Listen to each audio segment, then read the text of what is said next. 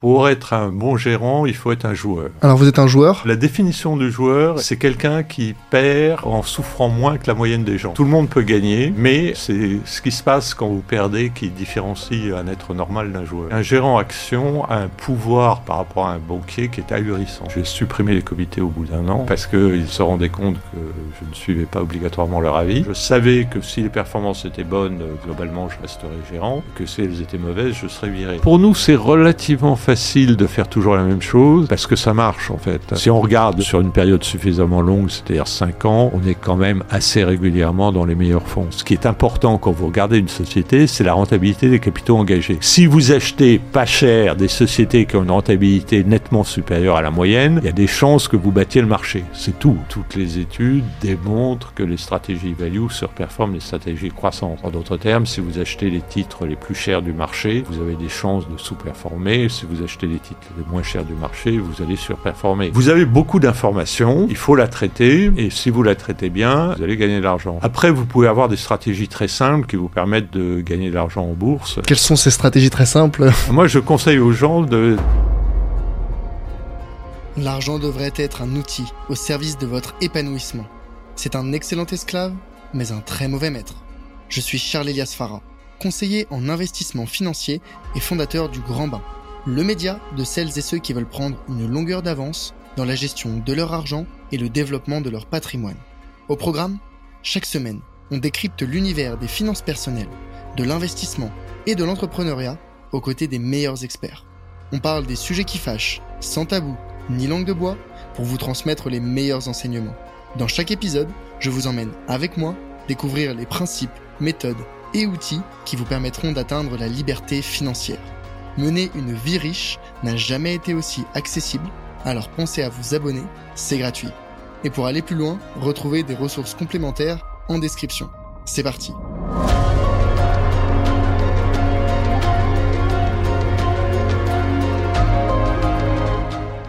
Avant de commencer la discussion, je voulais remercier le partenaire de cet épisode, Tudigo. Vous connaissez la philosophie d'investissement du grand bain, pas de pari, on diversifie. C'est ici que Tudigo prend tout son sens. Tudigo, c'est la plateforme qui permet d'investir à partir de 1000 euros dans les startups à impact les plus ambitieuses de leur secteur. En quelques clics, vous avez accès à des entreprises de tout type de secteur, dans la deep tech, la medtech, la mobilité, bref, il y en a pour tous les goûts. Que vous cherchiez à vous positionner sur des actifs risqués à haut rendement ou des actifs moins risqués comme des obligations, Tudigo a la solution.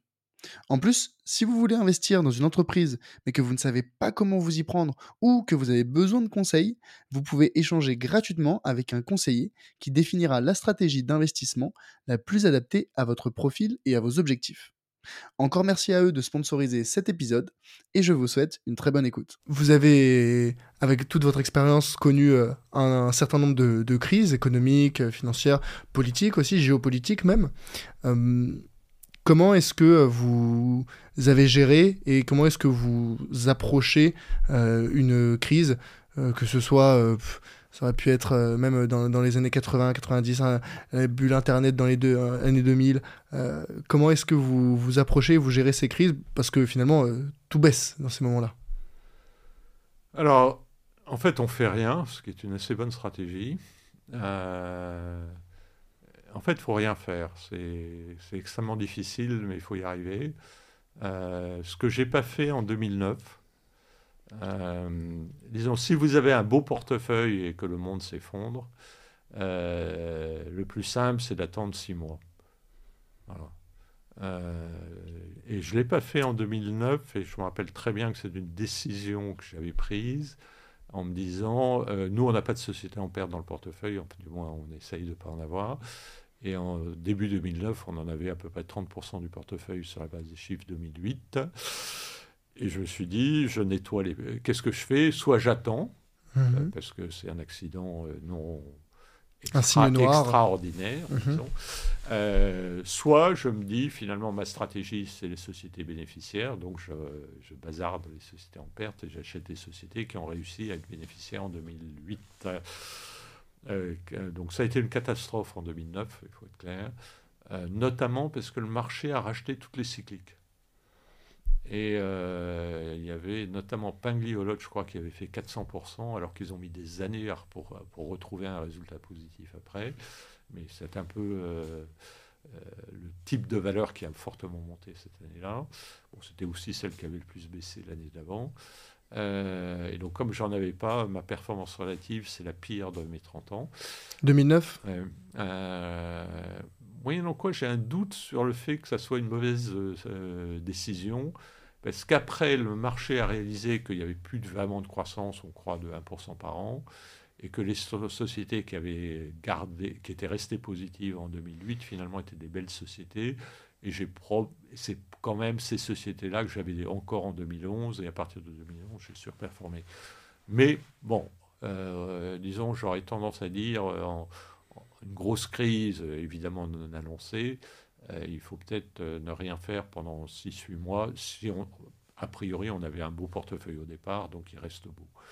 Et pour les investisseurs qui, ou plutôt pour les particuliers qui n'avaient pas encore investi, est-ce que selon vous, c'est peut-être des points d'entrée, c'est des moments intéressants pour se positionner C'est des points d'entrée, mais euh, le seul moyen d'en bénéficier, c'est de se dire, disons aujourd'hui, le CAC doit être 7000, de se dire euh, j'achète si jamais euh, le, le, CAC le jour où le CAC est à 6000 je vais mettre tant sur la table mhm.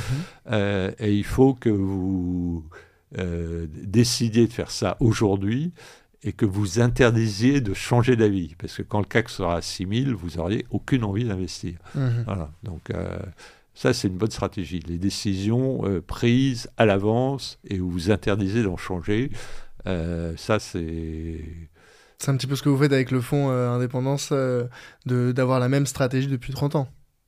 Oui, c'est ça, mais enfin, pour nous, c'est relativement facile de faire toujours la même chose euh, parce que ça marche, en fait. voilà.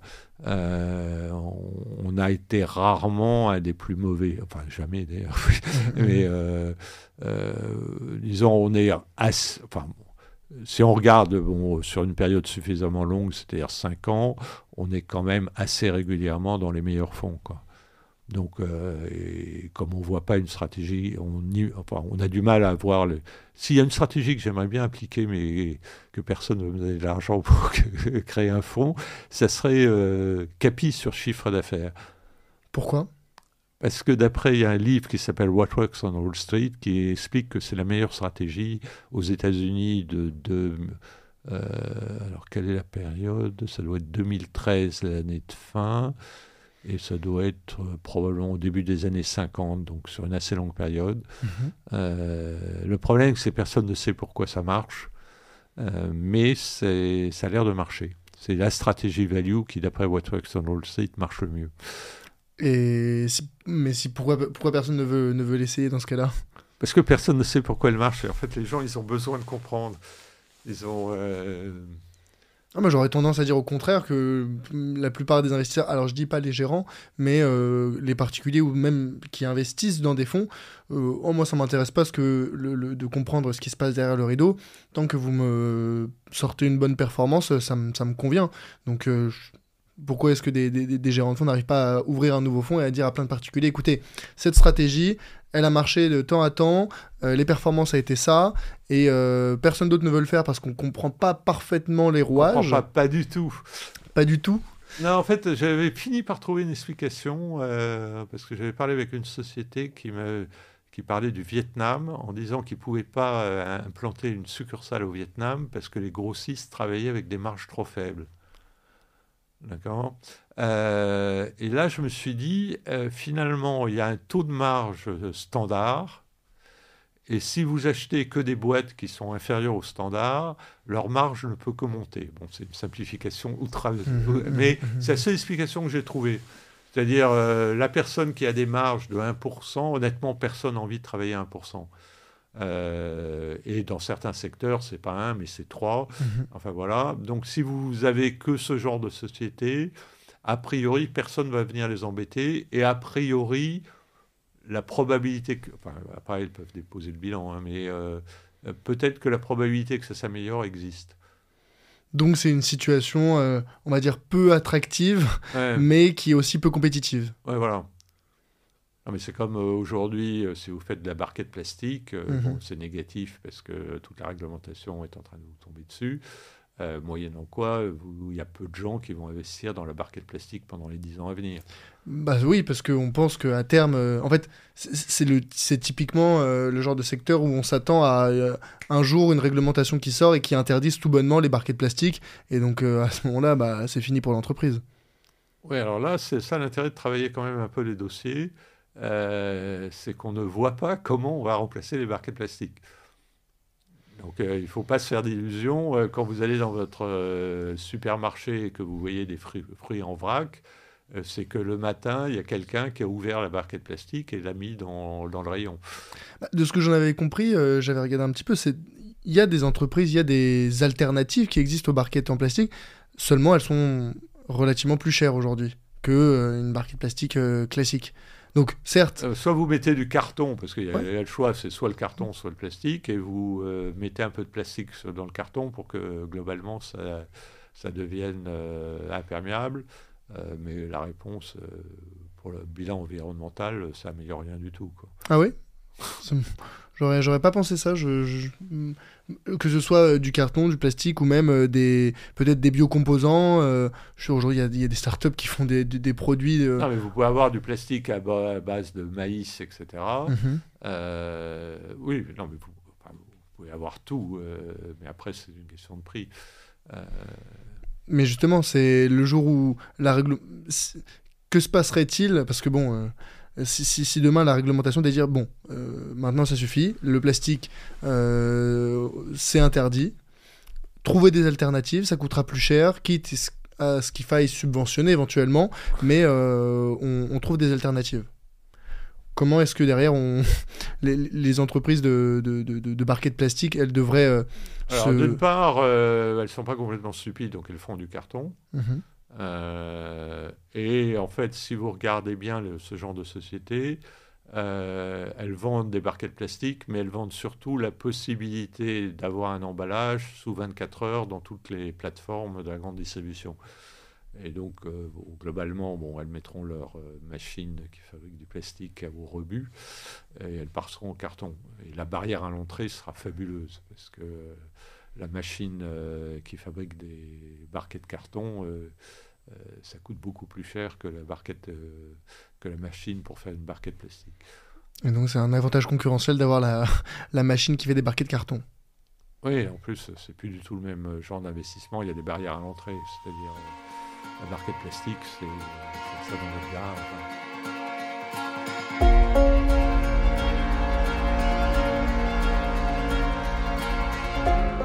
Hello, c'est Charlie. Ce que tu viens d'écouter est un extrait de l'épisode complet que j'ai enregistré avec mon invité. Donc, si tu veux écouter la totalité de l'échange, tu peux dès maintenant le retrouver sur ta plateforme d'écoute préférée. Au passage, pense à mettre 5 étoiles au podcast s'il te plaît. Ça compte énormément pour moi et ça m'aide à développer le podcast. Je te remercie d'avance et te dis à très vite pour un prochain épisode. A plus